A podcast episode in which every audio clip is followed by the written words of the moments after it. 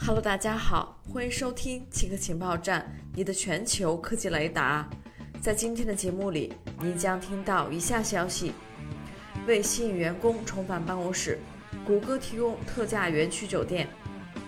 谷歌全职员工只需要支付九十九美元一晚，就可以入住山景城总部的园区酒店。这一夏季特价活动将持续到九月三十日。此举旨在吸引谷歌员工重返办公室工作。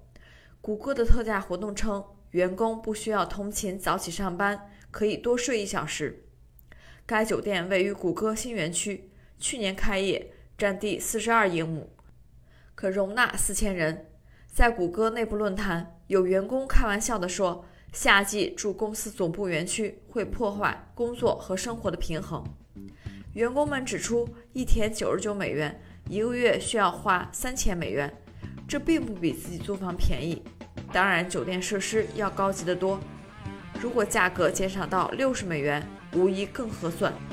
还有人猜测，在公司削减差旅预算之后，此举可能有助于减少酒店空置率。